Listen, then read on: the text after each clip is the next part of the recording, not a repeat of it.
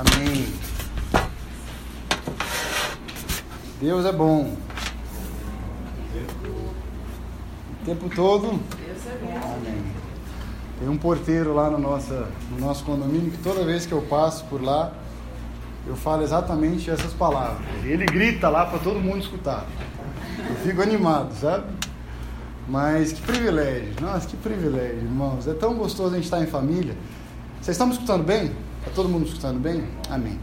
A melhor parte de estar em família, Duda, é porque quando a gente erra, a gente sabe que vai ter alguém do lado para nos levantar. Não tem coisa melhor do que ter a família, principalmente a família de Cristo. Porque na família de Cristo, todo mundo sabe que é pecador. Então todo mundo sabe que é. Tem coisa melhor que isso? É bom demais, né, Paulo? Irmãos, uh, de todas as coisas dessa semana, essa semana foi uma semana muito agitada para nós, né, Léo? Foi uma semana que, meu Deus do céu, é, a gente passou por poucas e boas. Mas durante toda essa semana a gente teve algumas preocupações com empresa, com igreja, com trabalho propriamente dito, com pessoas. De todas essas coisas, nada tirou meu sono. Nada. Sabe por quê? Empresa a gente tem hoje. Ela falha amanhã, a gente faz outra. Não tem problema não. Igreja a mesma coisa. É um pouco mais sério. Mas a mesma coisa. Igreja a gente tem uma, depois a gente pode ter outra. Esse não é o problema. Mas o que tirou o meu sono, o que muitas vezes me incomodou durante essa semana foi esse momento. Foi o fato de estar aqui perante vocês e falar coisas que remetem à sua eternidade. Isso é muito sério. Isso não é brincadeira. Tem coisas que a gente tem e deixa de ter. Isso é uma coisa que não sai, as palavras proferidas por quem está aqui na frente não passam. Então é muito sério o que a gente diz aqui na frente. Não pode remeter a mim. Não pode remeter à minha vontade. Tem que remeter à vontade das Escrituras e da palavra de Deus. Amém? Amém. Então, se vocês virem eu errando aqui, por favor, chama atenção. Mas em nome de Jesus Cristo, eu tenho orado a semana inteira, o tempo inteiro, para que o Espírito fale através de mim. Amém. Não sejam mesmos. Amém? Vamos colocar de pé? Vamos ler a palavra. Um texto que está lá em Jeremias 29.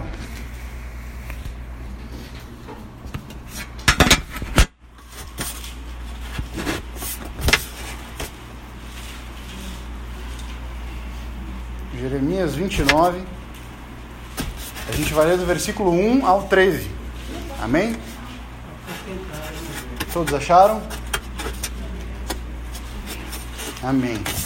Diz assim a palavra do Senhor. O profeta Jeremias escreveu uma carta e enviou de Jerusalém aos líderes, sacerdotes, profetas e a todo o povo que o rei Nabucodonosor havia levado para a Babilônia. Isso aconteceu depois de que o rei Joaquim, a rainha mãe, os oficiais do palácio e os outros oficiais de Judá, bem como todos os artífices e artesãos, foram deportados de Jerusalém. Ele enviou carta por meio de Elassa, filho de Safã, e de Gemarias, filho de Ilquias, quando eles foram a Babilônia como embaixadores de Zedequias a Nabucodonosor. Era o rei da época. A carta de Jeremias dizia: Assim diz o Senhor dos Exércitos, o Deus de Israel, a todos os exilados que ele deportou de Jerusalém para Babilônia: Construam casas, estabeleçam-se nelas Plantem pomares e comam os frutos que eles produzirem. Casem-se, tenham filhos. Encontrem esposas para os seus filhos e maridos para suas filhas, a fim de que vocês tenham muitos netos. Multipliquem-se, não diminuam. Trabalhem pela paz e pela prosperidade da cidade para a qual eu os deportei. Orem por ela ao Senhor, pois a prosperidade de vocês depende da prosperidade dela. Assim diz o Senhor dos Exércitos, o Deus de Israel: Não se deixem enganar pelos falsos profetas e adivinhos que há no meio de vocês, na terra da Babilônia. Não deem ouvidos aos sonhos deles, porque sonham o que vocês querem ouvir. Eles contam mentiras em meu nome. Eu não os enviei, diz o Senhor. Assim diz o Senhor: Vocês ficarão na Babilônia durante 70 anos. Depois disso, eu virei Cumprirei todas as boas promessas que lhes fiz e os trarei de volta para casa. Porque eu sei os planos que tenho para vocês, diz o Senhor. São planos de bem, não de mal, para lhes dar o futuro pelo qual anseio. Naqueles dias, quando vocês clamarem por mim em oração, eu os ouvirei. Se me buscarem de todo o coração, me encontrarão. Serei encontrado por vocês, diz o Senhor. Acabarei com seu exílio e os restaurarei. Eu os reunirei de todas as nações para as quais os enviei e os trarei de volta para casa, para sua terra. Podem se sentar.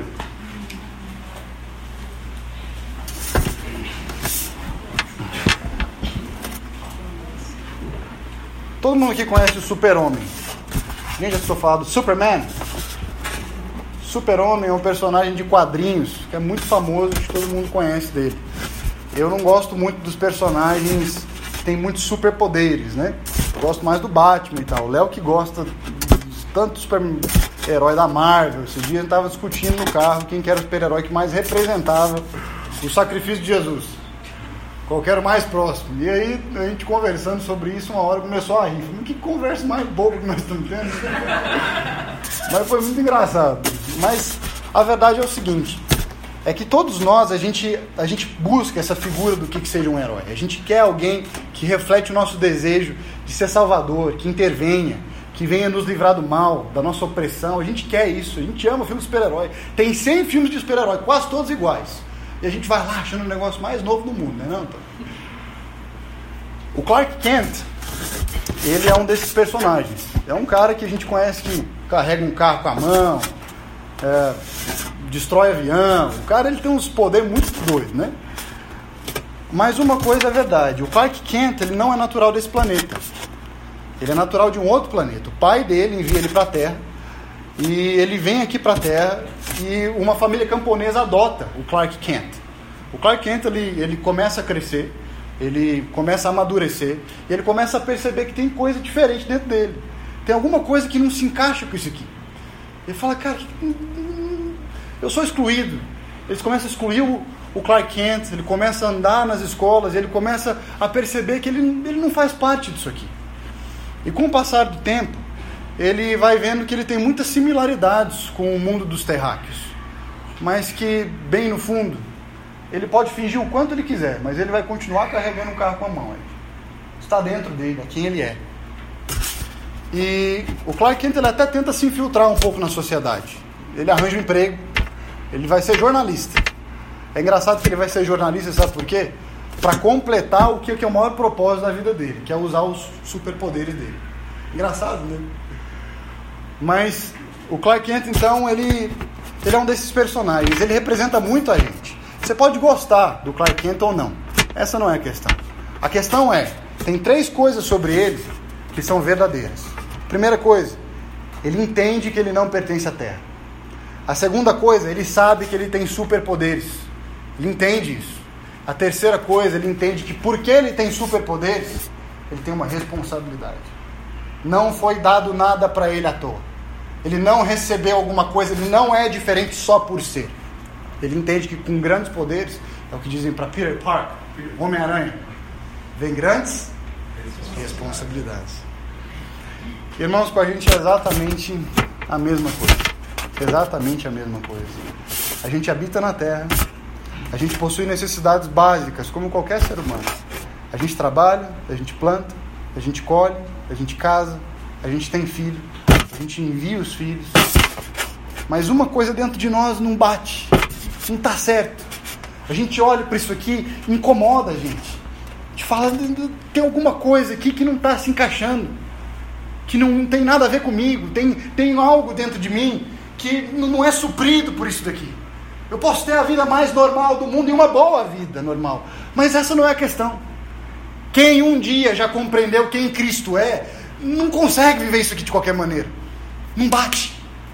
Porque a gente entende que a gente recebeu uma coisa e que a gente tem que usar essa coisa para revelar isso para o mundo.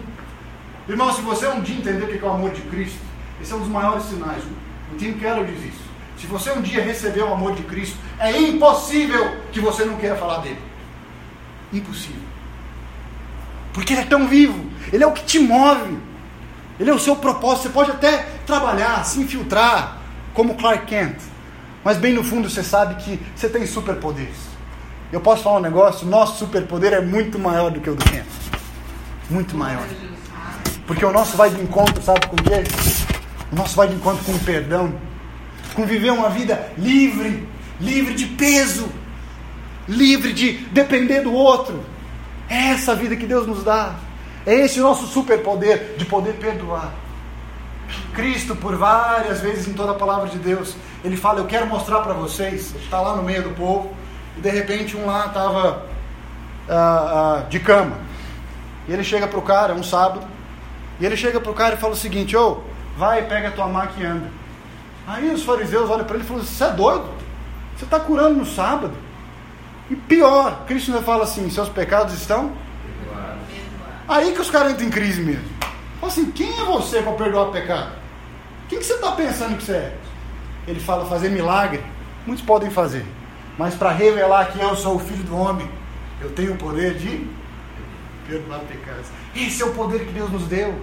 Poder maravilhoso de carregar. Só que tem um problema, irmãos. Ah, muitas vezes, mesmo tendo esse discernimento, esse conhecimento, Dona Glória, a gente se afasta de Deus. A gente se afasta daquilo que é o propósito de Deus para a nossa vida. A gente a gente está na cidade, a gente sabe que a gente não pertence à cidade, mas de repente a gente começa a, a se encantar com as luzes da cidade, com as festas, com os prazeres que ela proporciona. A gente é bombardeado todo dia, a gente é empurrado com coisas que nos levam à instantaneidade dos nossos prazeres, das nossas vontades. Irmão, você quer saber muitas vezes que você está seguindo um caminho que não é de Deus? É instantâneo, é fácil, é muito fácil. As coisas que o diabo eles vem, ele vem nos integrar são instantâneas. É como passar um cartão de crédito, é fácil. A fatura chega lá na frente. Mas é fácil. Caminhar com Deus não é assim. Caminhar com Deus é bem diferente. Mas a gente se afasta desse Deus. A gente se deixa levar por esses prazeres. A gente é, é muitas vezes penoso caminhar com Deus. E é assim. Mas aí a gente vai procurando essa instantaneidade, a gente vai se esquecendo. Sabe o que é um problema recorrente dos cristãos? Em toda a palavra de Deus a gente vê isso. A gente se esquece. A gente se esquece do que Deus já prometeu, do que Deus já falou, do que Deus já disse que vai cumprir. A gente se esquece disso. Deus já falou isso pra gente e a gente continua a se esquecer. Mais de 60 vezes em todo o Antigo Testamento. Deus chama o seu povo e fala: sabe o que? Se lembra. Se lembra. Vocês esqueceram de novo. Eles começaram a adorar falsos deuses, esculpir imagem. Tem lógico, um negócio mais doido que esse. Você esculpir uma imagem com as suas mãos para você adorar ela. É exatamente isso que a gente faz hoje com nossos filhos, a gente faz isso com nossas esposas, com nosso emprego, com nosso trabalho. É exatamente isso que a gente faz. A gente esculpe imagens com nossas próprias mãos, nossa criação. E daí a gente não sabe depois o porquê que a gente está tão destruído. Em Tiago 4,2, Deus, Ele vem e o tempo inteiro tentando nos resgatar dessa fraqueza que a gente tem. Ele diz: O que vocês acham que as Escrituras querem dizer quando afirmam que o Espírito colocado por Deus em nós tem ciúmes? Não grava uma coisa. O esforço de Deus em toda a palavra de Deus é falar assim: filho, volta, escuta o papai, para de perder tempo, se lembra do que eu já fiz. Que coisa, vocês não estão vendo que vocês estão construindo a sua própria destruição. Para com isso. Esse é o esforço de Deus, ele tem ciúme de nós. Ciúme, um amor profundo. Ele não quer dividir a gente com ninguém. Entenda uma coisa, meu irmão, você é criação do Deus Altíssimo. Você é criação do Pai. E não adianta, não adianta o que você queira fazer ou o quanto você queira fugir dele. Ele vai estar sempre te esperando, falando: Filho, vem, vem, você sabe qual é a pior condenação que o ser humano pode ter, segundo a palavra de Deus? Não é esse castigo que a gente pensa de sofrimento. Essas coisas fazem parte da própria palavra de Deus e homens de Deus viveram isso. O pior castigo que a palavra de Deus tem é o afastamento da presença dele. Irmãos, essa é a pior coisa que pode acontecer na nossa vida. É quando a gente entrega a nossa própria sorte. Ah, em 1 Pedro 2,9 ele diz o seguinte: vocês, porém, são povo escolhido, reino de sacerdotes, nação santa, propriedade exclusiva de Deus. Assim vocês podem mostrar às pessoas, à cidade, como é admirável aquele que os chamou das trevas para sua maravilhosa luz. Antes vocês não tinham identidade como povo. Agora, vocês são povo de Deus. Irmão, isso aqui não é um humano escrevendo pra gente, não. Isso aqui é o próprio Deus escrevendo pra gente.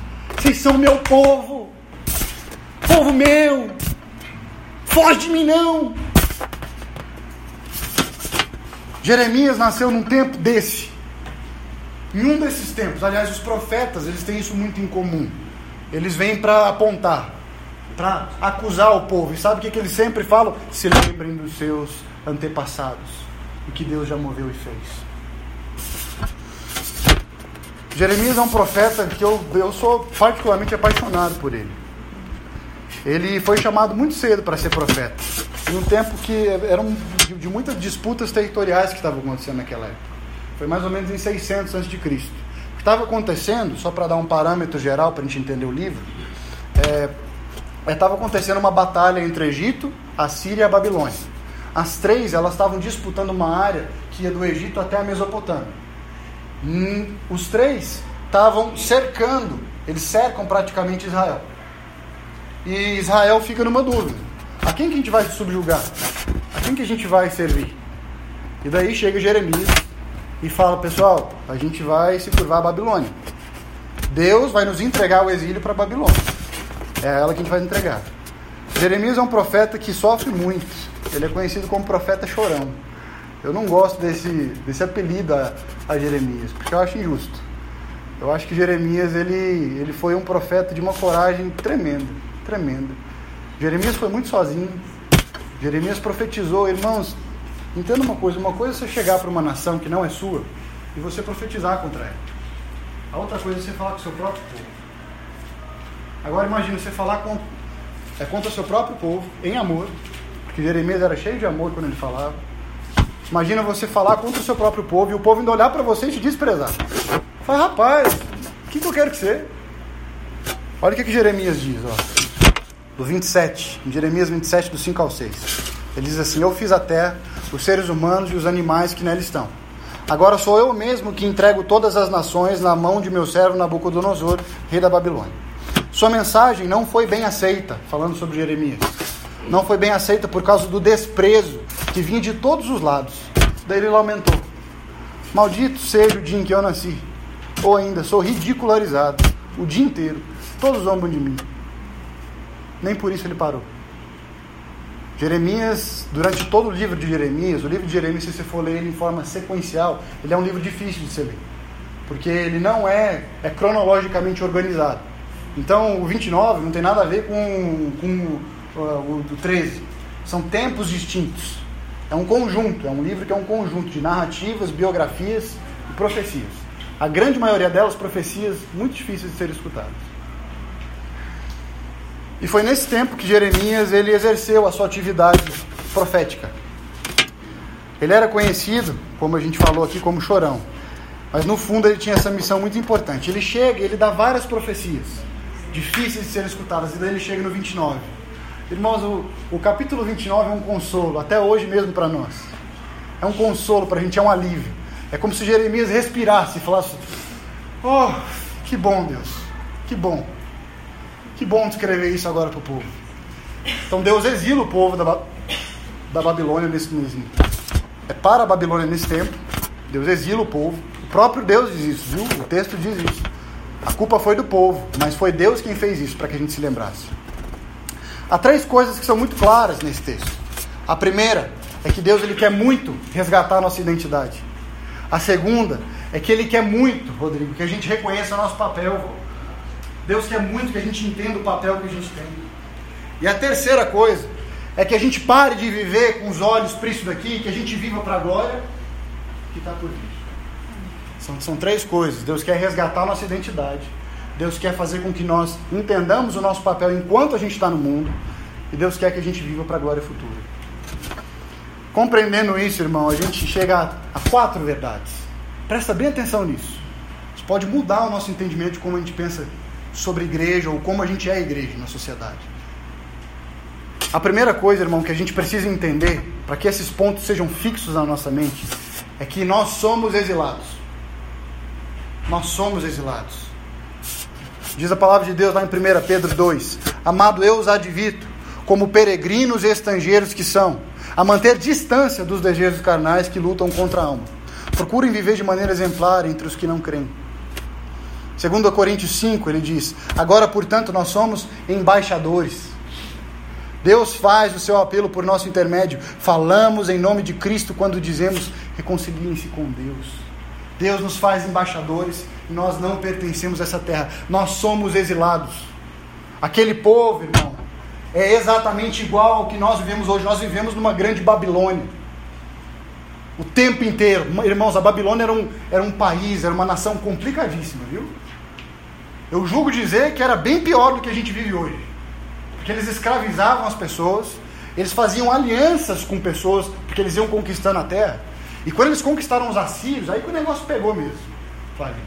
Porque os assírios eram conhecidos como maldosos. Só para vocês terem uma noção, o que, que os assírios faziam? Eles pegavam um bebê, como o Léo já disse algumas vezes aqui, jogavam na parede para ver o sangue escorrer. Era mais ou menos para essa nação que eles iam. Não é muito diferente do que a gente vive hoje. Hoje as coisas estão nas entrelinhas. A gente não percebe a maldade. Mas elas existem. Talvez não no nosso país. Mas no mundo, se você for ver as atrocidades que acontecem todos os dias, meus irmãos, a gente tem um chamado. Muito sério. Se a gente não entende isso, irmão, se a gente não compreende que nós somos embaixadores, embaixador é simplesmente o que está num país A, mas que pertence ao país B. Ele representa o país B no país A. Isso é ser embaixador. Deus nos fez embaixadores. Viu, gente? Embaixadores de Cristo. Então, qual que é o nosso objetivo final? Se nós não compreendemos o que está por nos esperar, se a gente não entende isso, a gente não compreende quem nós somos. Nós não compreendemos quem somos. O maior propósito de Deus para nós é nos moldar a imagem de Cristo. Amém? Amém? O esforço de Deus a todo tempo é para nos moldar a imagem de Deus. Para tornarmos o seu povo, a sua família. Para que ele daí possa, aqui no domingo, a gente sendo família, ele nos enviar à cidade e infiltrados na cidade, a gente poder ser esse veículo a todo tempo, irmão. Deus não nos chamou só para o culto. Isso é muito sério. Se você pensa que você vem para o culto e que está tudo certo, muito cuidado com isso. Pelo contrário, o culto talvez seja a parte mais importante do que a gente entende, a parte que a gente se reúne para compreender, mas quando a gente sai é que a gente mostra para o mundo. Aqui é a parte mais fácil de ser cristão, não se engane. Aqui todo mundo é bonitinho. Aqui está todo mundo lutando contra o pecado. Ou a gente pensa que está. Alguns pastores diziam que as igrejas de hoje elas tinham se transformado em grandes é, é, closets, armários. As pessoas chegavam nos estacionamentos da igreja, se transformavam, o marido olhava para a esposa e falava, oh, agora sorri. Agora você sorri. E daí a gente ia todo mundo bonitinho para a igreja, fingindo que está tudo certo. Irmão, vou te falar um negócio. A nossa oração é para que esse lugar não seja assim, viu? Amém. Aqui é um lugar para que você chegue para que a gente fale sobre pecado. E para que a gente trate com amor e com sabedoria. Não tenha medo de falar sobre pecado. Vocês não têm noção das coisas que eu faço que eu preciso de ajuda. É por isso que a gente caminha com pessoas que nos ajudam. Mas essa é a caminhada que Cristo tem para nós. Essa é a primeira coisa. C.S. Luz dizia o seguinte: Por que nós somos exilados? C.S. Luz dizia o seguinte: Eu descobri em mim desejos dos quais nada nessa terra podem satisfazer. Nada. A explicação mais óbvia é de que eu fui feito para um outro planeta. Irmãos, nós não fomos feitos para isso aqui. Não se engane. Pelo amor do nome de Jesus, você pode tentar, por sua vida, procurar alguma coisa para te preencher. Quando você tiver tudo, tudo, aí você vai compreender que você não tem absolutamente nada.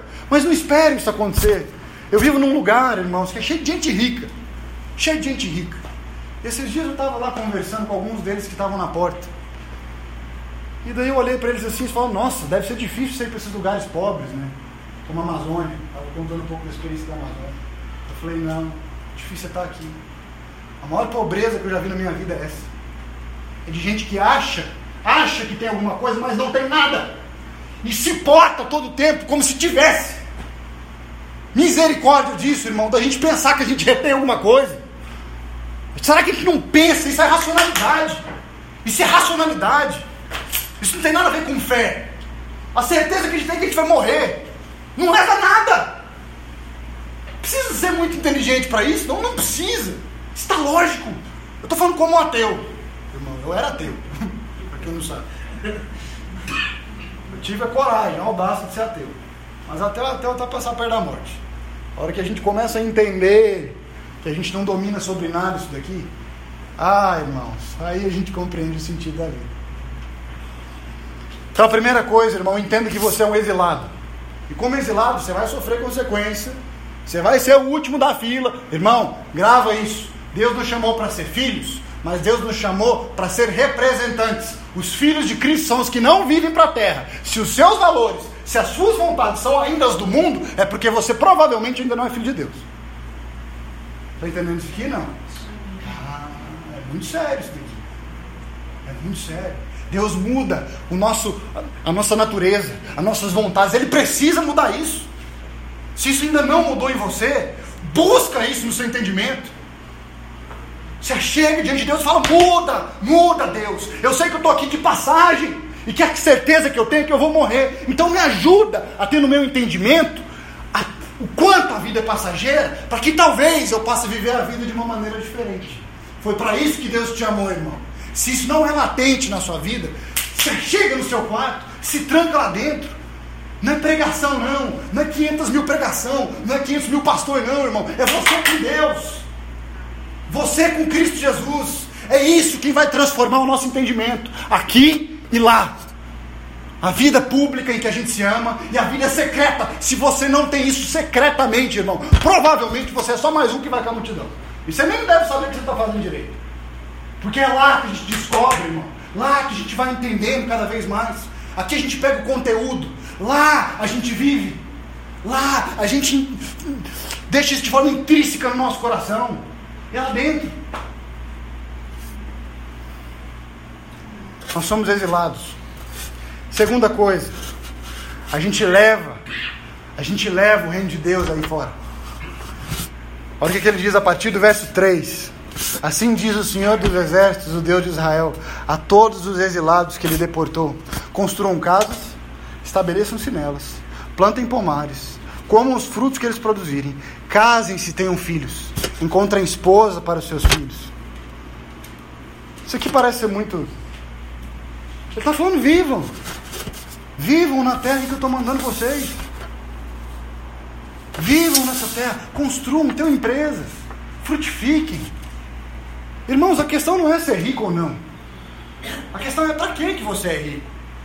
A pergunta para o cristão é essa.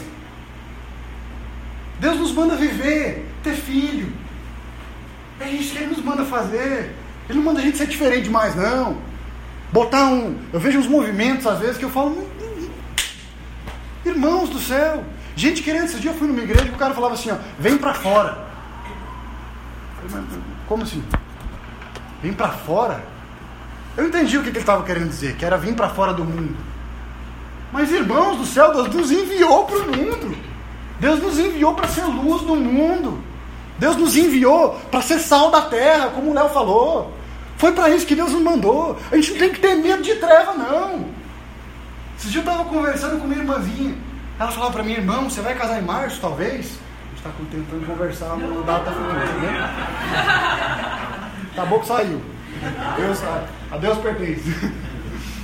Mas a gente tem conversado sobre isso. Daí a minha irmã falou assim, cara, eu nem conversei com meu sogro, viu? Depois nos conversa. Conversa com Deus. mas, mas irmãos do céu, ela falava assim para mim, cuidado, irmão, cuidado com as hostes celestiais do maligno, que se levantam em março. Aí eu olhei assim para ela, falei, irmã, é, tem problema, eu vou ter cuidado. Só me mostra onde é que está isso na palavra de Deus. Ela, não, mas são experiências. Eu falei, não, não, não.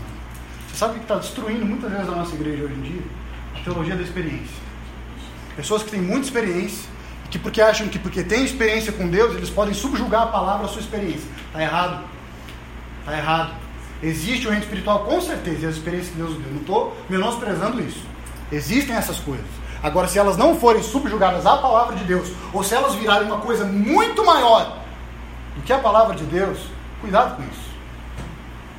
A palavra é nosso guia, irmãos. Ela quem tem sobrevivido há dois mil anos. Não somos nós. Não somos nós. Isso tem que estar fixo na nossa mente. Então Deus nos manda para a cidade. Ele nos envia para a cidade para ser esse impacto de todas as coisas. E de fato, irmãos, a gente tem que mudar a realidade da cidade. A gente precisa mudar. Como? Simplicidade, profundidade, intencionalidade e excelência. Irmãos do céu, quantos negócios cristãos, quantas boas atitudes eu já vi caindo. Sabe por quê? Por falta de compromisso. Porque não tem compromisso. Eu já fui em casa de recuperação, eu já fui em creches que estavam caindo aos pedaços. Essa não é a principal questão. Mas a principal questão é, irmãos, tudo que a gente for fazer, a gente tem que fazer com excelência. Colossenses diz isso, e tudo quanto fizerem, façam em nome do Senhor Jesus, dando graças ao Pai, por meio dele. Irmão, tudo que Deus chamou a gente para fazer, as bolsas, Flávio, com todas as coisas, a gente pode representar Deus nos mínimos detalhes. Eu lembro quando eu, eu tinha uma ONG em que a gente enviava chinelos para fora do, do país. E eu lembro que a gente sempre limpava os chinelos antes de enviar. E, e era engraçado porque eu falava assim, Deus, como que a gente faz? A gente não vai ver essas pessoas. A gente não vai poder ver todas elas, mas um pé vai calçar essa sandália. Deus, o que, que a gente faz?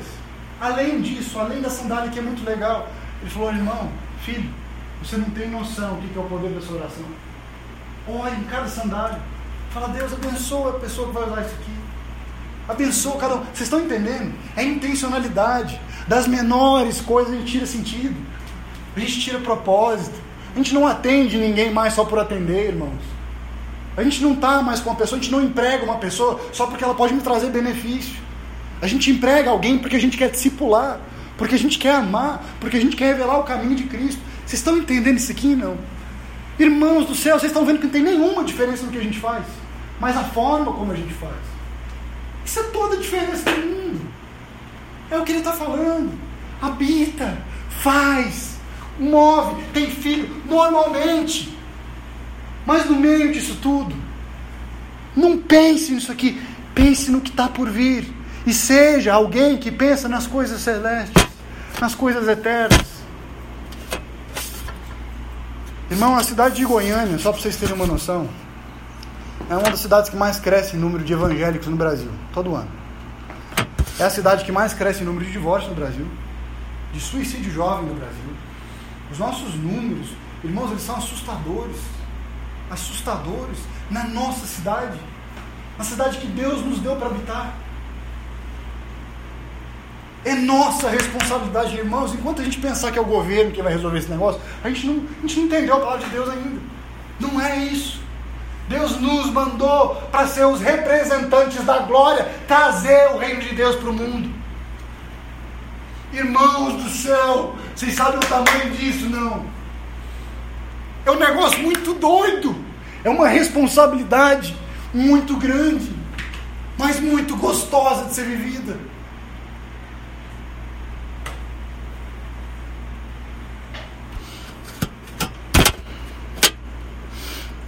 Romanos 14 diz o seguinte: Pois o reino de Deus não diz respeito ao que comemos ou bebemos, mas uma vida de justiça, de paz e de alegria no Espírito Santo. Se servirem a Cristo com essa atitude, agradarão a Deus e também receberão a aprovação das pessoas. Portanto, tenham como alvo a harmonia e procurem edificar uns aos outros. Nós somos os representantes de Deus nessa terra. A terceira coisa que acontece nesse texto, que a gente viu que Jeremias falou, o verso 8 ao verso 9. Assim diz o Senhor dos Exércitos, o Deus de Israel: Não se deixem enganar pelos profetas e adivinhos que há no meio de vocês e na terra da Babilônia. Não deem ouvidos aos sonhos deles, porque sonham o que vocês querem ouvir. Eles contam mentiras em meu nome. Eu não os enviei. Vocês estavam falando em nome de quem? É no nome de Deus, irmãos. O nosso maior cuidado não tem que ser em ficar tentando discernir as vozes do diabo. Não se engane.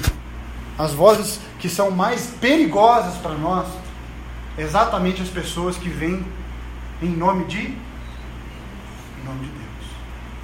Não tem coisa pior que algo feito em nome de Deus que não pertence a Deus. Cuidado com isso.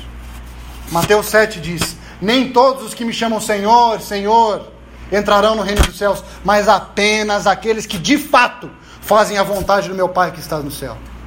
No dia do juízo, muitos dirão: Senhor, a gente profetizou. Senhor, a gente expulsou demônio. Olha isso. Senhor, a gente realizou milagre no teu nome. Eu, porém, responderei: Eu nunca conheci vocês. Aqui ele diz nunca.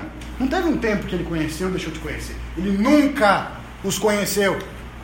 Nunca os conheceu. Irmãos, volta para a palavra. Se apega na palavra. Quantos bons homens de Deus, quantas boas mulheres de Deus, profetas, eu já vi dando profecias em nome de Jesus, boas profecias, mas logo em seguida falando heresias. Cuidado com o que você ensina. Cuidado com o que você é. Fale dessas coisas, aprenda, bote a palavra de Deus como seu parâmetro, irmão. Como seu parâmetro. Com tudo que eu escuto hoje, eu tento buscar algum versículo na minha mente que está na palavra de Deus para que eu entenda. Amém. Amém. Porque os espíritos malignos, eles tentam se parecer o máximo com os espíritos de Deus. Então, muito cuidado com isso. Você tem que buscar discernimento espiritual. Busque isso. Oh, Deus, me faz, me faz sentir e entender os teus princípios. A palavra de Deus diz em Timóteo que ele não é homem para que minta, nem filho do homem para que se arrependa. Nosso Deus não se engana. Todo evangelho, irmãos, que não aponta para o arrependimento e para o reino de Deus, é um pseudo-evangelho.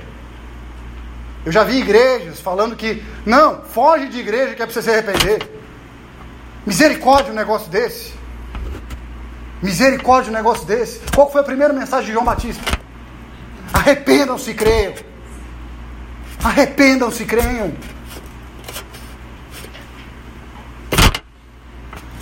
Tudo que foge desse evangelho, ele é conveniente. Ele infantiliza a gente, ele faz com que nós sejamos o princípio dos nossos pedidos. Você quer ver um cristão maduro? Ele raramente ora por algo que remete somente a ele. O cristão ora pelo que remete ao bem da igreja e do reino de Deus. Deus me usa, nem que me doa, me usa. Deus só vai me dar um carro? Me dá um carro, mas me dá um carro para usar para o teu reino, um carro que te glorifique. Vocês estão entendendo? Irmãos, vocês estão entendendo tanto que a linha é fina? Muda a forma, o nosso coração com o que a gente pede. É isso que muda em nós.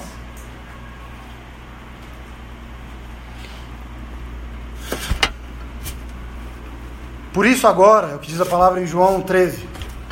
Eu lhes dou um novo mandamento: amem-se uns aos outros, assim como eu os amei.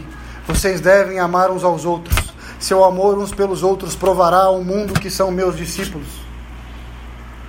Deus manda para o povo lá em Jeremias: ó, fiquem juntos, tenham filhos uns com os outros, se unam. Irmãos, é impossível caminhar sozinho. Olha para o seu irmão do seu lado, só olha para ele, só. Só olhar mesmo. Aí, olhou? Irmãos, são essas pessoas, pessoas que amam o Senhor, que a gente deve caminhar, aprender. Vocês não têm noção o quanto tem sido para mim valioso, precioso, caminhar com pessoas como a Sejana, como o Léo, como a Flavi, como o João. Eles me ajudam, como o Bittencourt, eles me ajudam a enxergar como minha mãe. Eles me ajudam a enxergar quem eu sou. Irmãos, tem coisas na nossa vida que por mais que a gente saiba ou entenda, a gente precisa de pessoas para que nos revelem. Você já pensou o que seria de Davi sem Natan? Deus nos envia uns aos outros para que a gente se ame, seja resposta, seja igreja. Deus não te chamou para estar sozinho. Deus não te chamou para se isolar. Isso é o diabo quem faz. A grande maioria dos erros dos, de, de, de bons pastores que eu já vi é que eles começam a se isolar. Eles começam a ficar sozinhos. E com o passar do tempo, o isolamento ele traz para a gente um senso de, de controle. Um senso de que a gente, a gente agora decide o que a gente faz. É por isso, irmãos, que a igreja a gente não frequenta, a gente se submete a ela. Está entendendo isso? A igreja a gente submete. Eu me submeto aos meus irmãos. Eu falo o que está de errado comigo. Fala comigo. Irmãos, nós somos exilados. Nós não pertencemos a esse mundo, a gente leva o reino de Deus para a cidade. Nós não podemos nos deixar enganar enquanto pessoas Estão falando de outro evangelho no seu do reino de Deus. E quarto, o mais lindo de todas essas promessas, é quando Jeremias ele chega no ápice. Gente, vocês vão viver nesse tempo. Vocês vão passar por isso daqui. Mas presta atenção nisso que eu vou escrever agora. Deus vai cumprir sua promessa. Ele vai buscar vocês. Ele vai vir. E todo choro, e todo ranger de dentes, e toda essa, essa tristeza que a gente carrega vai acabar. Toda essa aflição vai acabar, irmãos. Não temam, vai acabar. Jesus veio para isso, para revelar para nós, para mostrar para nós. Eu vim para que vocês tenham vida enquanto, enquanto vocês estiverem na terra, mas quer saber? Vivam como se vocês não pertencessem a isso daqui. Vai se cumprir. Ele diz no verso 10: Vocês ficarão na Babilônia durante 70 anos. Olha o amor de Deus, Deus. Olha o amor de Deus, Mateusão. Vai se cumprir. Deus é tão misericordioso, tão bondoso, que até o tempo Ele deu. Fala, gente, suporta por 70 anos, por favor. Suporta por 70 anos. Não se vira contra mim de novo, não. Irmãos, Deus é ciumento com a gente. Ciumento que tem Ele não quer dividir a gente com nada, nem com missão propriamente dita. Ele quer que a gente esteja subjugado a Ele. O tempo inteiro a Ele. Depois disse: Virei e cumprirei todas as boas promessas que lhes fiz. Eu os trarei de volta para casa, porque eu sei os planos que eu tenho para vocês, diz o Senhor, são planos de bem, não de mal, para lhes dar o futuro pelo qual anseio. Naqueles dias, quando vocês clamarem a mim, eu os ouvirei. Se me buscarem de todo o coração, me encontrarão. Serei encontrado por vocês, diz o Senhor. Acabarei com o exílio de vocês. Eu os reunirei em todas as nações para a qual os enviei. Eu estarei de volta para casa, para a sua terra. João 14 diz o seguinte: Não deixe que seu coração fique aflito. Creiam em Deus, creiam também em mim. Na casa de meu pai há muitas moradas. Se não fosse assim, eu lhes teria dito: Vou preparar um lugar para vocês. Quando tudo estiver pronto, virei buscá-los, para que estejam sempre comigo, onde eu estiver. Vocês conhecem o caminho para onde vou. Irmãos, a gente já conhece. A gente já sabe isso.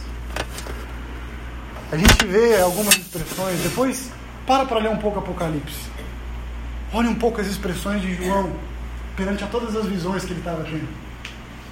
Irmãos, era tanta grandeza, tanta grandeza, João e Denise, tanta grandeza, que ele se curvava. Ele fazia assim: Eu não sou digno de olhar. Eu não sou digno de olhar. Tamanha grandeza do que está por vir. Irmão, você acha que dinheiro é alguma coisa? As nossas ruas vão ser de ouro. Você tá, às vezes a gente fica batalhando para ter alguma coisa. Deus mostrou para a gente que rua vai ser de ouro, para a gente começar a entender que o que para a gente é riqueza, para Ele não é nada. Que a maior riqueza que a gente pode ter nessa terra não é fama, não é fazer nosso ministério crescer, nada disso. É estar com Ele. É sentar diante dele e falar: Deus, você sabe o momento que Deus mais se alegra comigo? Não é esse momento. Não é esse momento. Esse momento eu sou impelido a fazer. Porque Ele me chamou para isso. Mas Ele se alegra quando Ele vê eu obedecendo. Eu no meu quarto falando: Deus, Deus, eu sou dependente do Teu amor, eu não consigo. Me faz ir para a cidade, me faz mudar a cidade com o Teu amor. Não se engane, irmãos, é o Espírito Santo de Deus quem transforma qualquer coisa. Não é pela nossa competência. Não é pelo que a gente consegue fazer. Às vezes a gente planeja um culto da maneira, bota ordem, bota coisa, bota louvor, bota gente para cantar bonito. Irmãos, Deus, Deus, Deus ama essas coisas por causa do nosso coração, não porque é bonitinho. Vocês estão entendendo isso? Amém. Deus quer seu coração, irmão. Amém. Deus quer ficar perto de você, meu irmão. Deus quer compartilhar com você e que você saia e trabalhe, e tenha filho e faça as coisas na cidade de Deus, representando Ele, não você mesmo, não sua empresa. Nós somos muito maiores do que isso, muito maiores do que isso, irmãos. Não vamos transformar nosso chamado numa mediocridade. Mediocridade.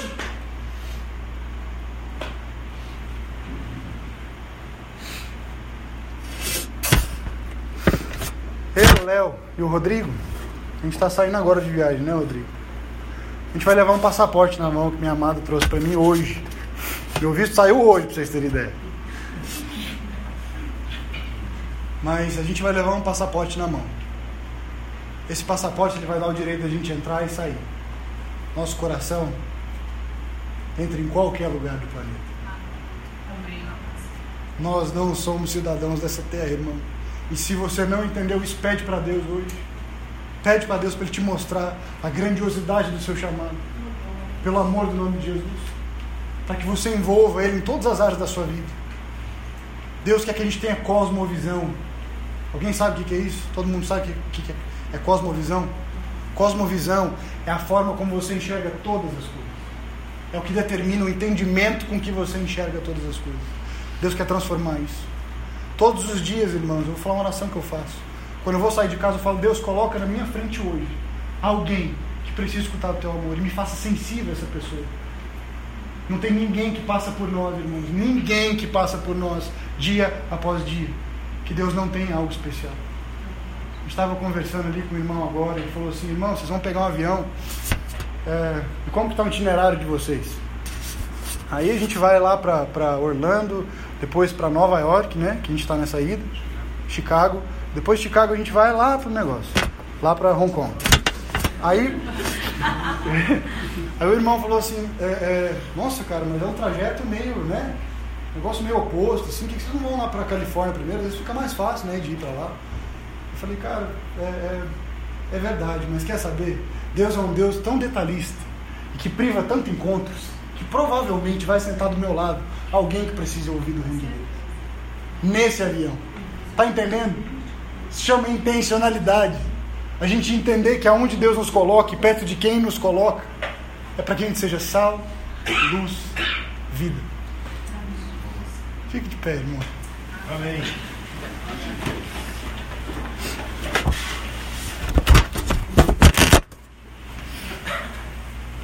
Vamos orar. Paizão, que gostoso, Pai, que é poder escutar do Senhor e não de nós. Que bom, Pai, que é poder escutar a Tua voz e não a nossa. Pai, nossa voz é confusa, nossa voz é cheia de sentimentos, a gente é falho, a gente é cheio de desejos. Pai, no nome de Jesus Cristo, eu te peço que o Teu sacrifício seja suficiente para nós. No nome de Jesus, Pai. Pai, que o seu sacrifício ele venha estar tão intrínseco no nosso entendimento, que a gente só queira estar perto de, do Senhor e te representar mundo afora e dizer tão grande sacrifício não vai ser em vão.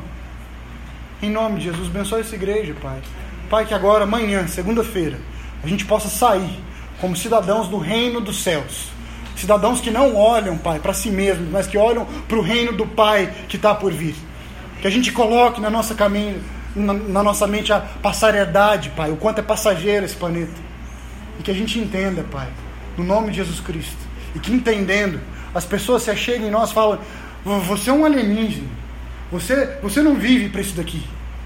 No nome de Jesus, Pai, bota esses valores em nós. É como igreja que a gente te agradece. Em nome de Jesus.